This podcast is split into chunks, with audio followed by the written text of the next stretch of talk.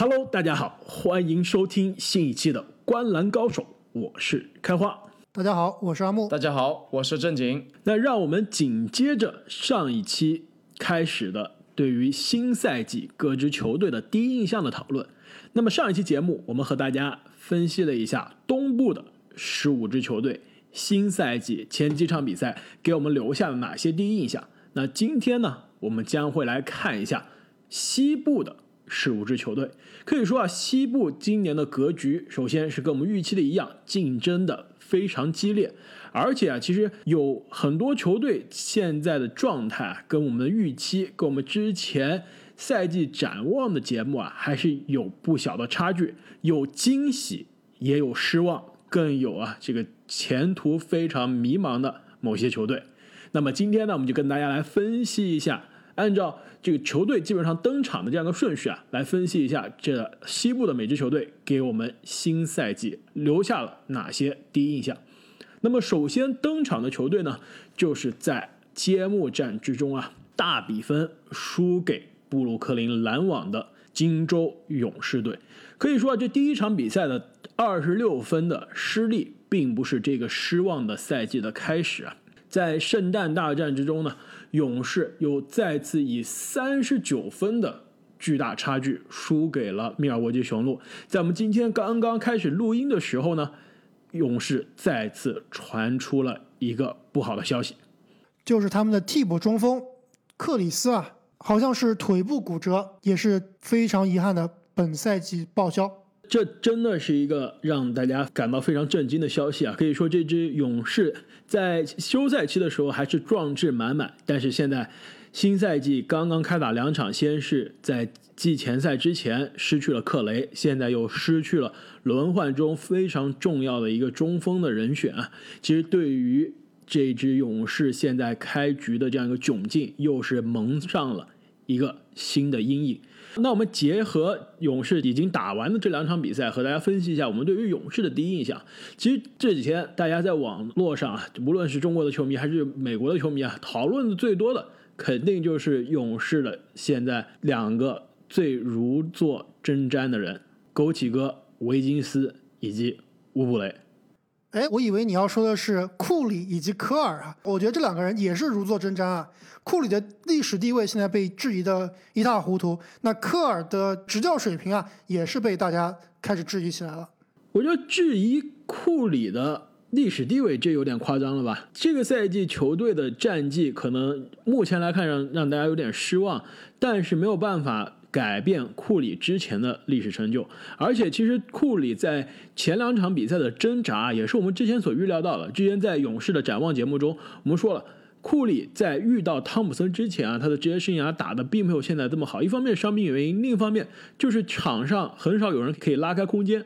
那现在汤普森没有办法打。这赛季的比赛，那勇士的这个问题暴露的非常明显，只有库里一个人可以持球创造杀伤，维金斯也好，乌布雷也好，这个先不说他们没有办法持球，也没有办法组织啊，现在连定点投篮都投不进了，没有人可以给库里拉开空间，那库里肯定是打的更加艰难，而且效率更低了，这是我们预料到的，但是我觉得没有预料到的是。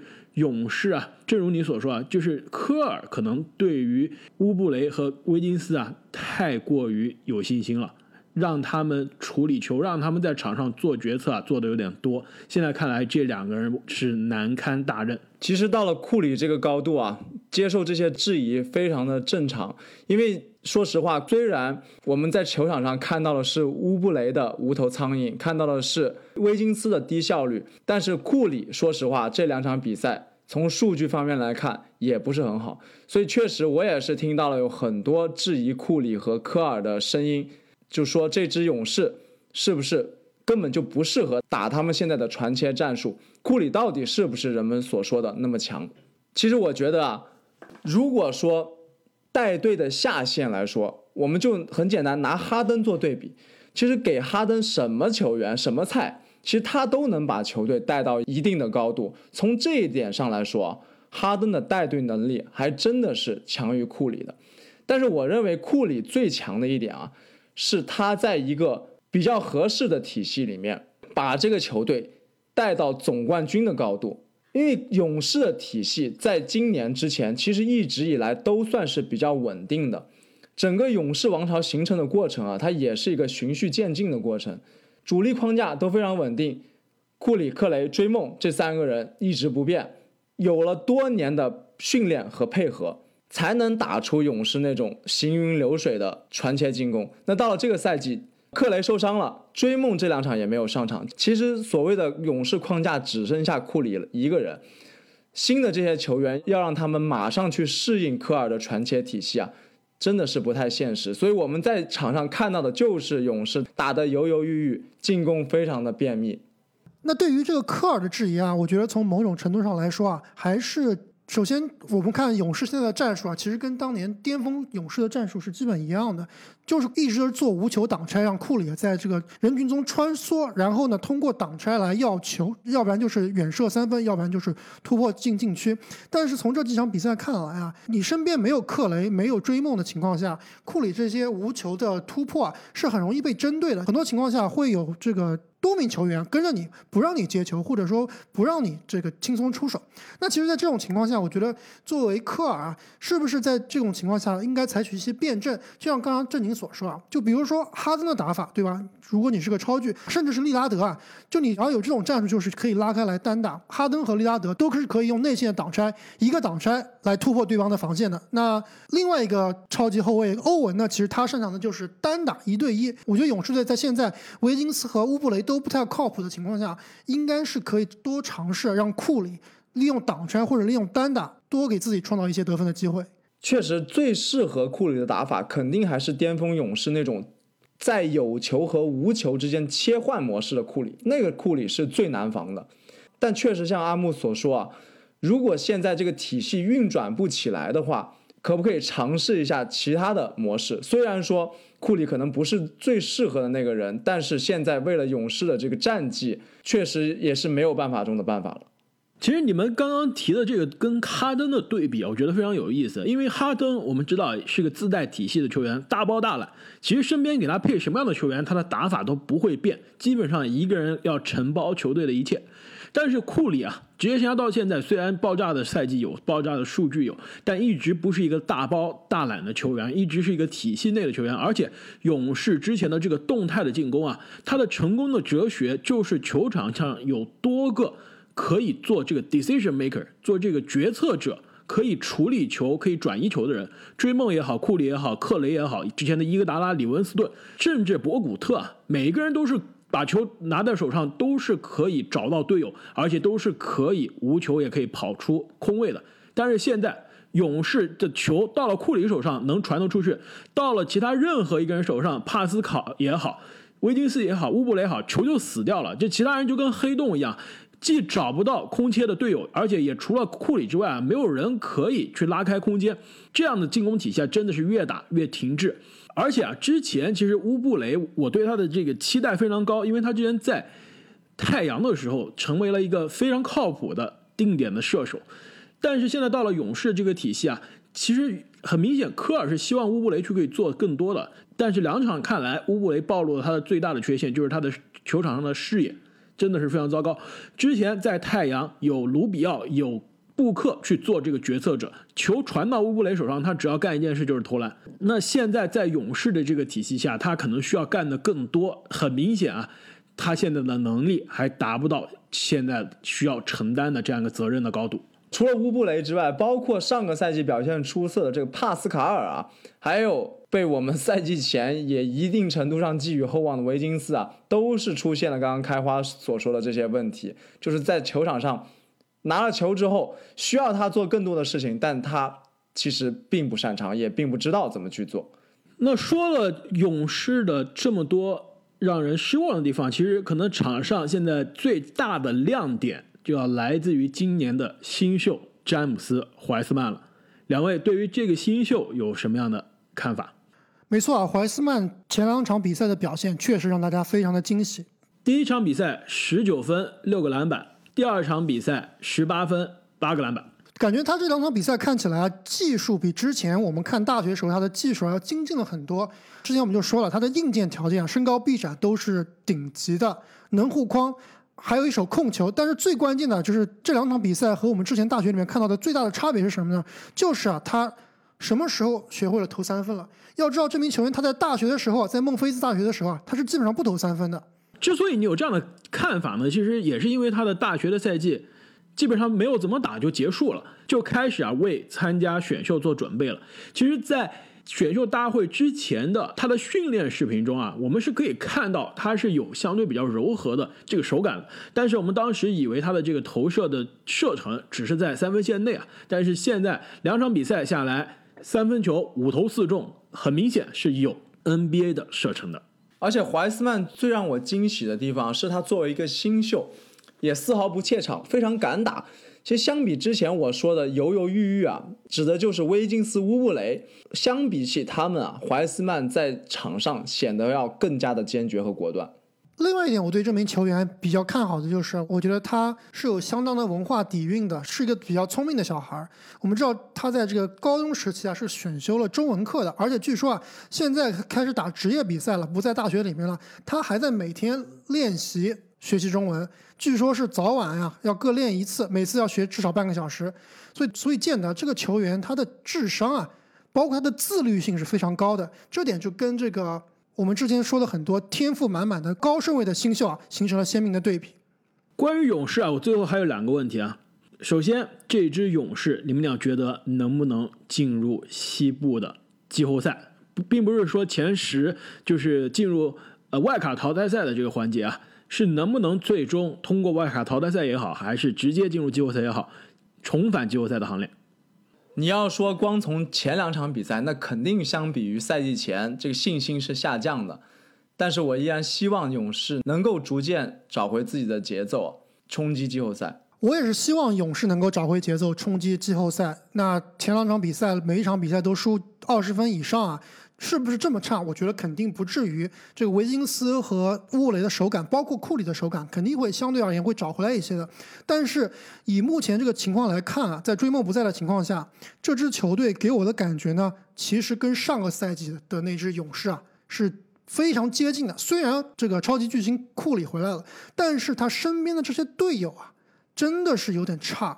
之前我们就说了，勇士队的深度啊，包括他的替补阵容，可能是联盟里面最差的。那带着这套阵容啊，我觉得勇士要冲击季后赛，现在看来是一个非常难完成的任务。其实我觉得冲击季后赛对于勇士来说，最大的变数还是追梦的状态。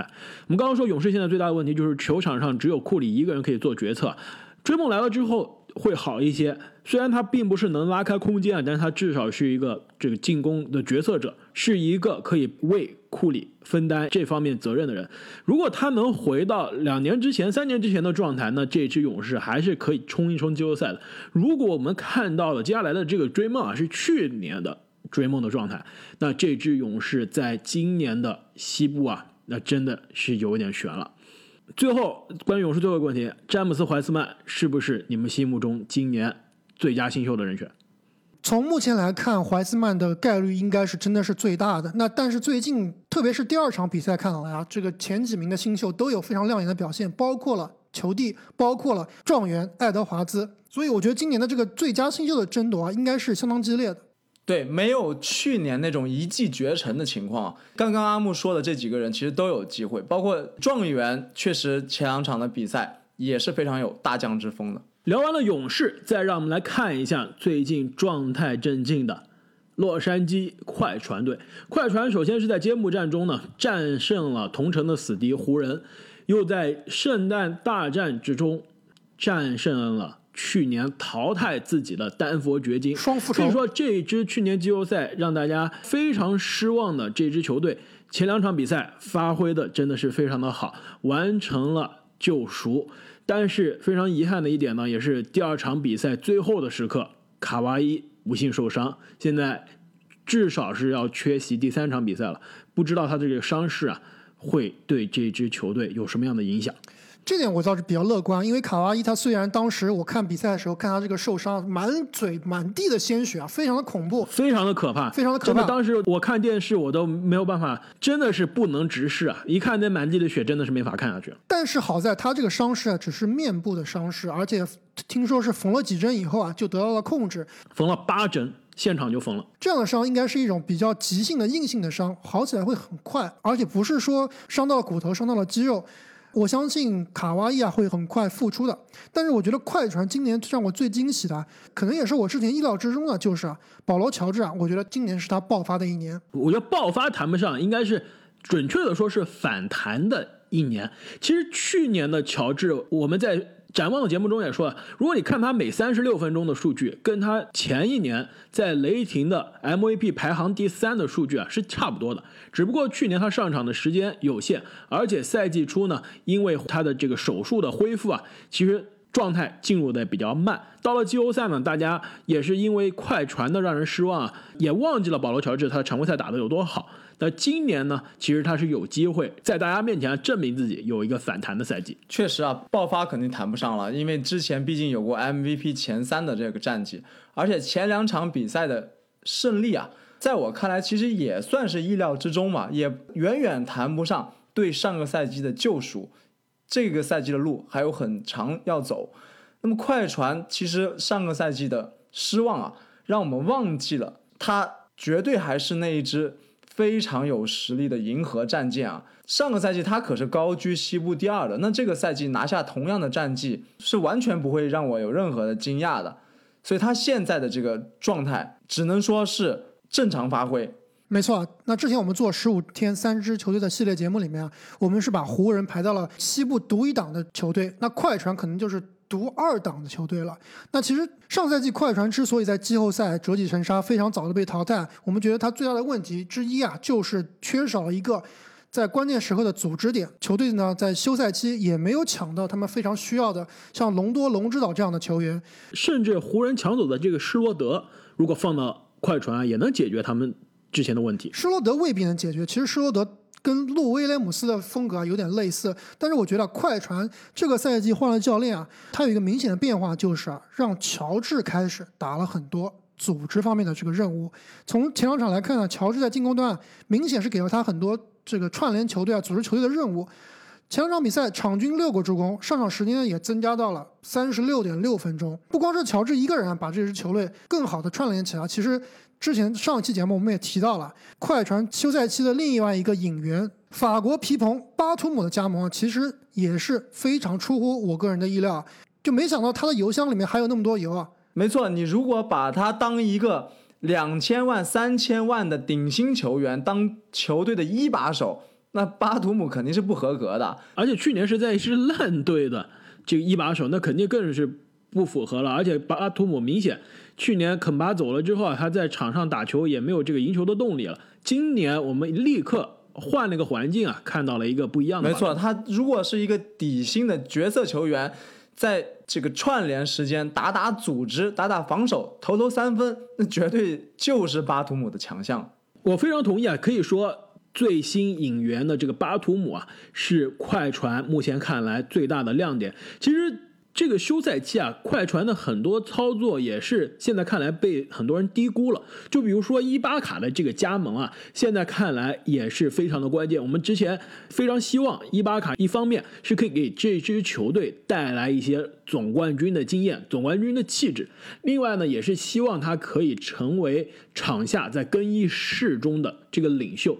现在更衣室里的情况我们现在不知道啊，但是很明显，他给这支球队啊是带来了更多的大。赛的季后赛的经验，没错，积极性也是非常高，把卡哇伊都打受伤了。刚刚你说巴图姆是最大的亮点，其实我觉得伊巴卡从长远来看更有可能是最大的亮点，可以更好的解决快船队的内线问题。没错，而且之前的快船的两个内线，祖巴茨也好，哈雷尔也好，都是不能投三分的。但是说伊巴卡既有漂亮的防守，有有一手盖帽，而且他还有一手定点投射。两场比赛下来，三分球五投四中，命中率真的是高的惊人啊！立刻就让这个快船的内线的空间更加可以拉开了。此外，我觉得肯纳德的这个加盟啊，现在看来虽然数据上没有什么贡献，长远上来看，很可能他可以取代，不一定取代了，但是非常接近路威之前给这支球队在板凳上的进攻的贡献。那么聊完了这支快船同城的死敌，我们认为心目中的第一档的湖人，给两位带来了什么样的第一印象？湖人给我的第一印象就是没有任何的惊喜，跟我想象的一模一样。就是第一，老詹和 AD 在常规赛啊，很有可能不会全力。第一场打快船啊，有点装死啊，有点没有卖全力。第二点就是我们之前说的，哈雷尔和施罗德啊，在常规赛的表现会非常的爆炸。那么这两场比赛也看出来啊，这两名球员，特别是在进攻端给湖人提供了不少的炮火，给老詹和 AD 啊减轻了非常大的压力。没错，我非常同意啊，湖人的表现真的非常像一个卫冕冠军，就有点像那种球场老大爷。来了之后，刚开始慢慢悠悠的，一点不慌。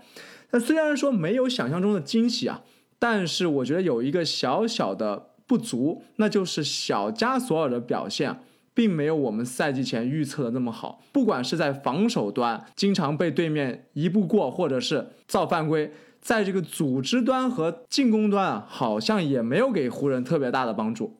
那之前湖人那期节目啊，我就说了，我对加索尔的加盟啊，对他的状态其实是表示很大的怀疑的。你看一下他上赛季在猛龙队的数据，以及他在季后赛的表现都是非常不合格的。那也是希望加索尔能够在这支球队啊找到自己的位置，特别是在季后赛啊，能让这支湖人啊在内线更稳一点。我觉得加索尔现在大家对他的期待肯定不是巅峰的全明星级别的期待了，他更多啊给湖人带来的。不仅是这个组织串联，或者说一个外线的炮台啊，我觉得更重要的是面对，如果是到季后赛的时候啊，面对对面更大更壮的内线啊，其实是一个非常好的肉盾。之前虽然加索尔在猛龙的时候状态已经不是特别好了，但每年打大帝恩比德防恩比德啊，都能把恩比德防的这个不要不要的，是吧？恩比德职业生涯打加索尔应该打了八场，场均应该是在我们之前看过啊，场均差不多是十三分，百分之三十三的命中率。那加索尔如果今年，比如说季后赛在西部遇到约基奇，甚至有可能遇到唐斯啊，那以他的这个防守，以他的经验啊，防这些身材高大的中锋啊，还是依然可以的。估计防唐斯还得 AD 上啊，要是拉出三分线，加索尔还是有点吃力的。那另外一点就是，我觉得库兹马倒是在前两场比赛里面给我留下了不错的印象。我们知道他在休赛期啊，已经是跟湖人提前续约了。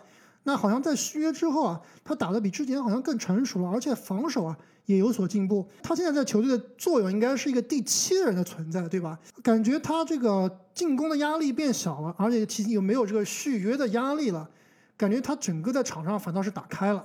当时他续约完成了之后啊，其实还有球迷朋友给我们私信啊。问我们觉得库兹马这个续约是不是太大了？我给他的回答就是，相对于库兹马在队里的这个第六、第七的这个重要性来说啊，可能确实合同有一点大。但是如果他能持续进步，保持像开赛这两场比赛这种状态啊，那可能这个合同啊还是值得的。那关于湖人，另外一个让我印象深刻的瞬间呢，就是在对阵独行侠的比赛中啊，詹姆斯的。转身再转身的后仰跳投，感觉这个休赛期老詹虽然这个时间比较短啊，然后也是拿了总冠军，可能还需要时间庆祝一下、休息一下，但是应该没闲着，又练了一些新的技能啊。虽然我们说常规赛这支湖人，特别是詹姆斯，在这个应该最近也正好过生日了，三十六岁了，那在这个情况下是会休息啊。但是我非常期待到了季后赛，到了关键时刻，全力的詹姆斯。会给我们带来什么样新的惊喜？我感觉老詹那个球啊，真的就像在打训练赛一样，就在好像是对这个比赛不是很重视，就就在那玩起来了，在炫技是吧？没错。如果说这支湖人现在的表现是完全跟我们预料的一样，接下来这支国王队的。赛季初的表现啊，可能应该是都超出了我们三个人的预期了吧。目前国王是打了两场比赛，先是加时赛绝杀了掘金，再是险胜了太阳。今天我们录音的时候，过会儿时间啊，国王和太阳又要再打一场背靠背的比赛。国王应该是非常希望可以冲击一下三连胜。三连胜的开局，对于这支我们印象中在西部底部徘徊多年的国王啊，其实还是挺大的一个惊喜的。如果他们可以取得三连胜的话，那如果他们取得三连胜，开花，你要不要跟希尔德道个歉？没错，这的确啊，这个第一场希尔德首先是进了五个三分球，再加上最后的关键补篮绝杀，赛后这个阿木立刻。发了一条微信给我说，说这个再也不敢黑希尔德了。三十多岁的男人就是这么成熟。你说的是希尔德还是阿木？当然是希尔德。阿木只有二十五。阿阿木是不是跟脱贫一个年纪的？看起来很年轻。那对于这支两连胜，现在正在冲击三连胜的国王，而且两场都是关键时刻挺身而出的险胜啊！你们俩对于这支国王有什么样的第一印象？之前我们评价一七级的几个顶薪球员的时候啊，是默认把福克斯排到了最后。但是这两场比赛，福克斯可以说打出了顶薪的气质，也打出了国王老大的气质。除了福克斯和希尔德之外呢，另外一个。吸引我眼球的其实就是贝格利了。之前我们说贝格利其实是在为一个主力的位置而努力。那这两场比赛其实也看出来了，他拿到球的时候非常想证明自己，但我感觉他还是有一点点过于急躁了。如果能打得更稳，效率能进一步提升的话，确实代表着国王内线未来的贝格利啊，对于这一支国王的重要性会进一步提升。我觉得拜格利应该最重要的是要保护好自己，不要打得太猛了。我之前对他的印象就是啊，每年开赛的时候啊都特别猛，数据都特别好看，打得特别爆炸。但是打了两个礼拜以后就开始受伤，之后就基本上看不到这个人了。我觉得拜格利啊，真的是要打得更聪明一些，不能像正经所说用力过猛。那其实我这里最关注的仍然是他的新秀啊，就是这个哈利波顿。那其实哈利伯顿，你虽然看他的数据啊，并不是很耀眼，而且呢，也没有像我们之前所说啊，直接被提到球队的首发来打。但是呢，他现在在球队啊，就是作为一个第六人的身份。而且我应该记得他的上场时间是所有不是首发的新秀里面，平均上场时间最多的，平均每场比赛就能打将近三十分钟的时间，足以见得其实这支球队啊，对他的表现是非常的满意的。你看到他比赛呢，他其实是一个非常沉稳。不乱打，有助攻，有防守，而且呢，在很多情况下是在底角安安静静的等队友给他传三分的这个一样一个定点射手，其实跟这个我之前说的我非常喜欢的奥克罗的这个风格啊是有一点点相似，就是不占球权，可以和球队啊占球权需要球权比较多的希尔德、福克斯这样的球员共存的一个，甚至可以打三号位的这样一个后卫。我并不是完全的同意啊，我觉得哈里伯顿。他其实是一个很好的组织者，这一点奥克罗的确还做不到。其实哈里伯顿现在虽然没有到我们预期去抢掉希尔德的首发的位置，他现在其实打这个第六人还是非常适合的，因为他是一个标准的双门卫，既能打组织，还可以得分。现在两场啊都是从板凳上上来，但是时间是绝对有保证的，两场的上场时间都比球队的首发，比如说拜格利，比如说霍姆斯还要多。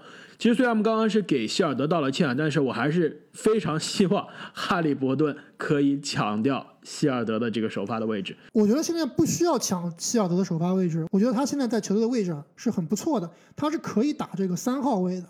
所以在关键时刻啊，希尔德、福克斯、哈利伯顿这三个后场是可以同时上场的。加上内线，如果你要一点要空间的话，可以让巴恩斯打四号位，以及拜格利打五号位，或者说需要防守的时候是用霍姆斯来打五号位。我觉得这样的阵容啊，其实很有可能啊，今年的国王会被我们低估了。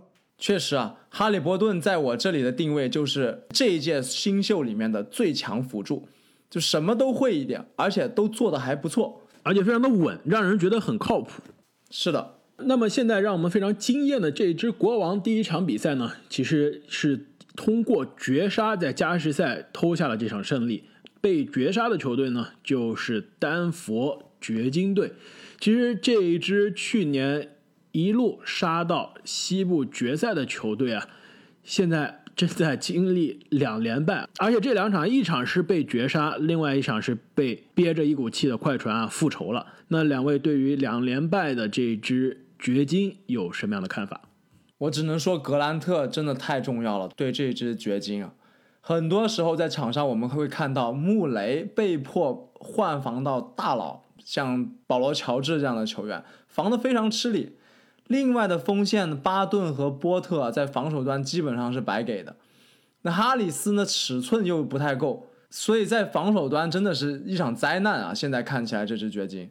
没错，我非常同意志宁所说啊。其实这一点我们在赛前可能已经预料到了，就是今年的掘金啊，特别是在防守端会遇到很大的压力。那其实进攻端我是丝毫不会有任何担心的，甚至进攻其实是比去年升级了。甚至是进攻有点溢出了。就小波特加巴顿啊，回归的巴顿啊，其实状态都非常好，都是可以创造出很多进攻机会的。确实是防守端，特别是侧翼的防守啊，我觉得常规赛来看可能会出一点问题，季后赛来看可能会出更大的问题。但在进攻的层面呢，约基奇，我们说啊，这个今年的约基奇跟去年不一样，去年是来了一个大胖子约基奇，越打越瘦，打到一二月份呢就变成了 MVP 的水平了。那今年直接到训练营报道的就是一个瘦子约基奇，现在立刻啊就进入了状态，而且进入的状态是非常的好啊。第一场比赛给我们贡献了可以说是当天最漂亮的数据了，二十九分。十五个篮板，十四个助攻。那第二场比赛呢？虽然球队是输了，但是也是一个准三双的表现。没错，约基奇真的是瘦了一圈啊！而且你看他穿了这个白丝袜以后，腿型好像也没有以前那么肥了。你确定他穿的是丝袜吗？就运动裤袜，运动裤袜。其实约基奇啊，真的是很可能今年在去年的数据上啊，会给我们带来更多的惊喜。倒是。去年在气泡赛中让大家看到爆发表现的穆雷，前两场让我们其实是有点失望的。第一场比赛可以说是当天最让人失望的球员之一啊，在所有比赛中，九投一中，三分球五投零中，就通过七个罚篮，最后是好不容易拿到九分。球队在加时赛是被绝杀了，但是如果没有穆雷这样一个糟糕的表现啊，也谈不到被绝杀的这个地步。第二场比赛虽然穆雷是有所反弹，拿了二十三分，但是命中率依然是跟我们之前气泡中的看到的命中率啊大相径庭。那两位，你们对于穆雷的表现有什么看法？穆雷这个表现在我看来也是常规操作啊。我们在十大控卫里面也说了，穆雷这个球员就是常规赛的表现就是不温不火，十几分，命中率也一般，但是到了季后赛经常能够打出非常爆炸的表现，特别是上个季后赛。给我们看到了一个历史级别的进攻狠人。随着常规赛的推进啊，他的命中率肯定不会像前两场这么辣眼睛，还是会回归到一个正常的范围之内。但是你要说他的数据能够多爆炸、多好看，我倒是没有这么大的信心。没错啊，其实穆雷在常规赛一直都是表现不稳定，而且也没有感觉啊是非常卖力的在打。呃，另外一点呢，就是可能跟约基奇在一起啊，确实会影响他在这个组织方面的一些发挥。那我倒是觉得穆雷在未来的几年啊，什么时候能进全明星，我觉得这其实还是一个挺大的问题。倒不是说他不是一个全明星级别的球员啊，但是他这个和常规赛的表现，包括和约老师搭配啊，很有可能啊，我们长时间都不能看到穆雷拿到全明星了。那除了穆雷之外呢？球队上最抢眼的年轻人肯定是小迈克尔波特了。其实两场比赛看来啊，迈克尔波特真的是非常适合跟约基奇一起搭配的这个体系啊，因为他并不是一个持球运球比较强的球员，但是他的跑位。而且他的这个身高臂长啊，让他的这个定点得分、定点投篮，甚至空切啊，变得非常的轻松。那两场比赛看来呢，他跟约基奇进入到首发的这个呃轮换之中啊，跟约基奇的这个配合也是让人非常的惊艳。我知道我们对于波特的期待都非常高。那两场看下来，你们对于波特今年在这支球队上的角色有没有新的什么看法？我觉得波特毫无疑问是一个天赋满满的球员。那掘金其实，在送走了格兰特以后啊，象征性的格兰特的时间会分到波特的身上。但是呢，其实我不太能理解一点就是啊，波特在第一场打得很好，第二场呢，其实刚开始打得也不错，但是后半段啊就消失了。这马龙就不开始不用他，我觉得这是一个比较错误的决定啊。这名球员还很年轻，这个年轻球员都会犯错误，在场上呢，你会。肯定是在某些时间啊打的会不尽如人意，但是我觉得不要那么快的就扼杀年轻人的这个上场机会，哪怕是你打不好，还是应该啊多给他指点，再让他到场上去重拾信心的。第二场比赛只打了二十分钟出头啊，我觉得这一点是不太能理解的。我们刚刚说那支两连胜的国王是西部给我们惊喜的球队啊，其实另外一支我们期待中。进不了季后赛的西部球队呢，现在也是在两连胜冲击三连胜的这样一个路上。那就是明尼苏达森林狼队。森林狼队呢，先是在第一场比赛中战胜了底特律活塞，又紧接着在最近的这场比赛中呢，战胜了实力比自己高出不少的犹他爵士。那对于这支森林狼啊，我们刚刚谈到了，其实状元爱德华兹进入状态比我们想象中的更快。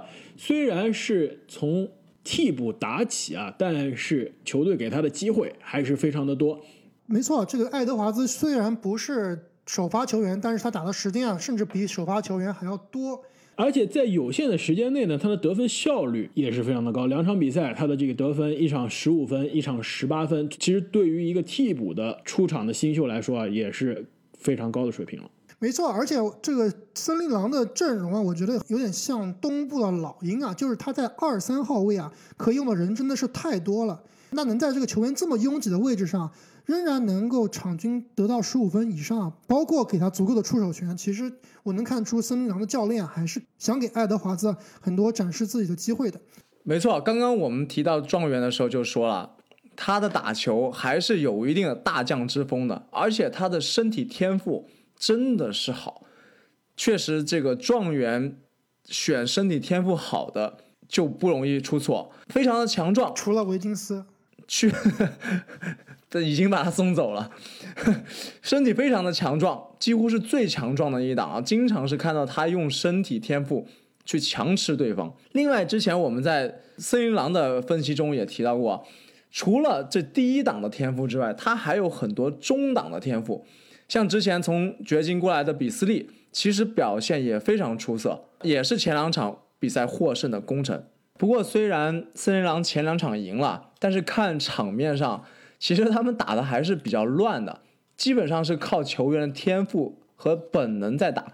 在第一场打活塞队的比赛里面，好几次我都看到这个奥科吉换防到格里芬的身上，我当时就心想，这个是什么鬼？为什么要这么防？整个队打的这个战术其实真的是有一点奇怪。其实奥科吉啊，他防格里芬应该是球队故意的，因为今年啊。森林狼感觉他二三号位人员特别多，他现在就缺的呢就是四号位。他现在首发阵容啊，唐斯是中锋，拉塞尔是控球后卫，比斯利是得分后卫。另外锋线的两个人呢，一个奥科吉，一个雷曼。这两个人谁是三号位，谁是四号位，其实真不太好说。应该啊是球队决定让奥科吉这个防守更加强硬的人顶上了四号位。虽然他去年。之前打的是一个感觉二三号位的这个角色啊，但是球队因为现在四号位非常缺人，就让奥科吉去打这样一个防守上的四号位的角色了。因此啊，其实这也给球队上板凳上的年轻人，比如说爱德华兹、科夫尔，甚至空位卢比奥啊，更多的上场的时间了。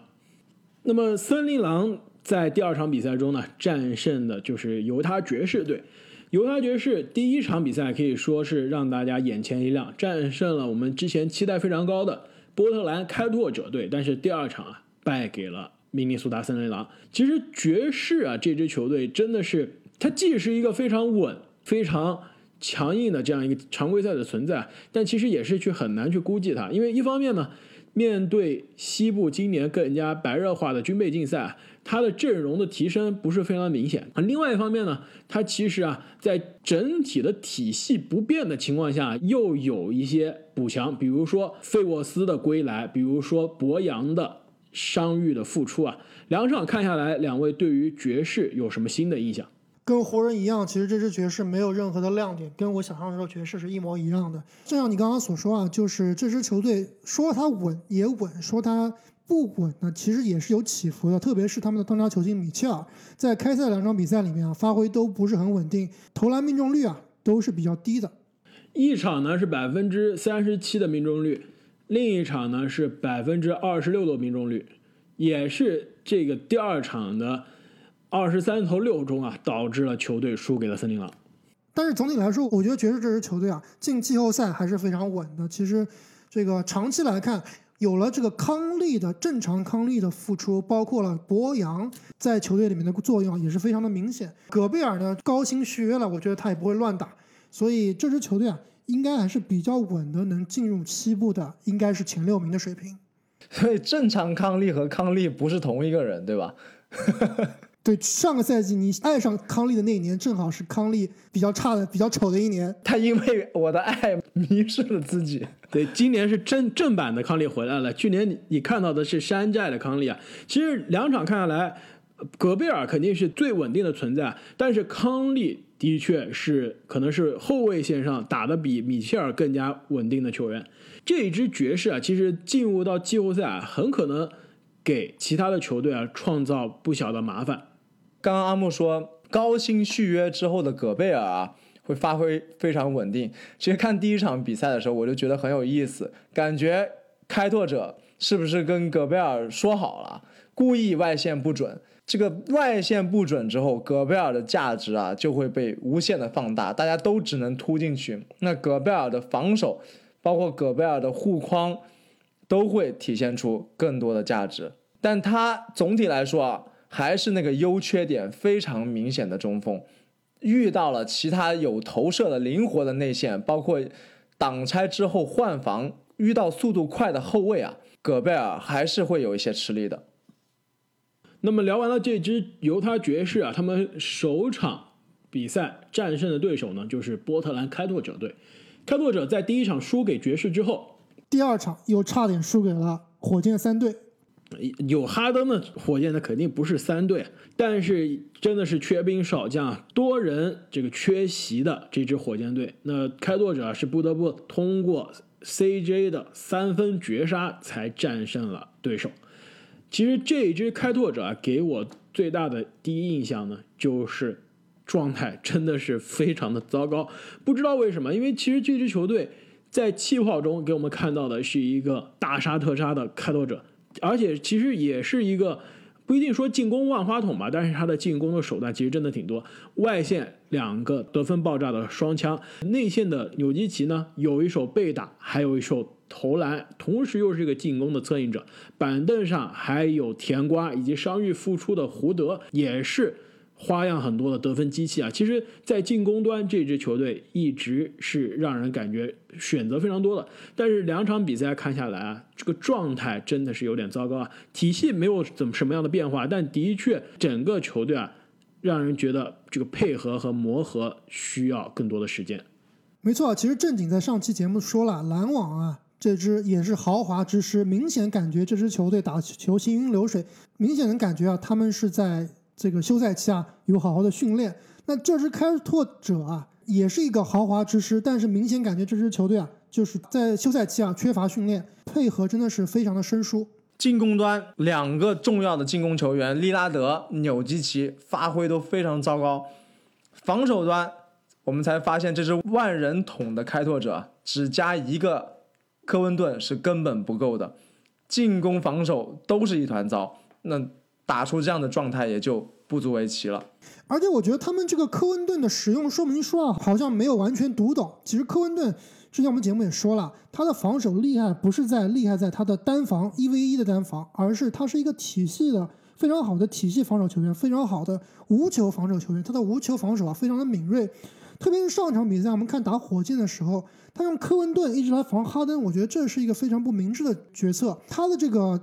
体型移动速度啊，防哈登应该是比较吃亏的。那好在后来啊，最后时刻是换回来了，让他来防无球，也是最后一球啊，哈登上篮传球给旁边的塔克，被科文顿抢断，终结了比赛。科文顿这点真的要跟球队啊好好磨合。而且他拿的这个科温顿的这个使用指南里面啊，肯定是把三分球怎么投漏掉了。其实我们之前非常期待科温顿是可以作为一个完美的三 D 拼图啊，来到这支开拓者。但是两场比赛看下来，三分球完全是失去了手感，一共七投一中。没错，感觉他们使用说明书都是打着打着才找回来。包括刚刚说到的纽基奇啊，不但发型一开始搞得很奇葩。染了一个大黄毛，乍一看有点像库兹马，这个表现也非常拉胯。直到最后一节，两次他在高位发牌发给剩下的 CJ 和利拉德那两个球啊，其实才体现了纽基奇在这支球队里面的价值。那开拓者两场比赛啊，这个状态不佳，第二场能偷下来这场比赛啊，就是靠这个 CJ 关键时刻不讲理的各种颜射。全场比赛呢，CJ 是得到了四十四分。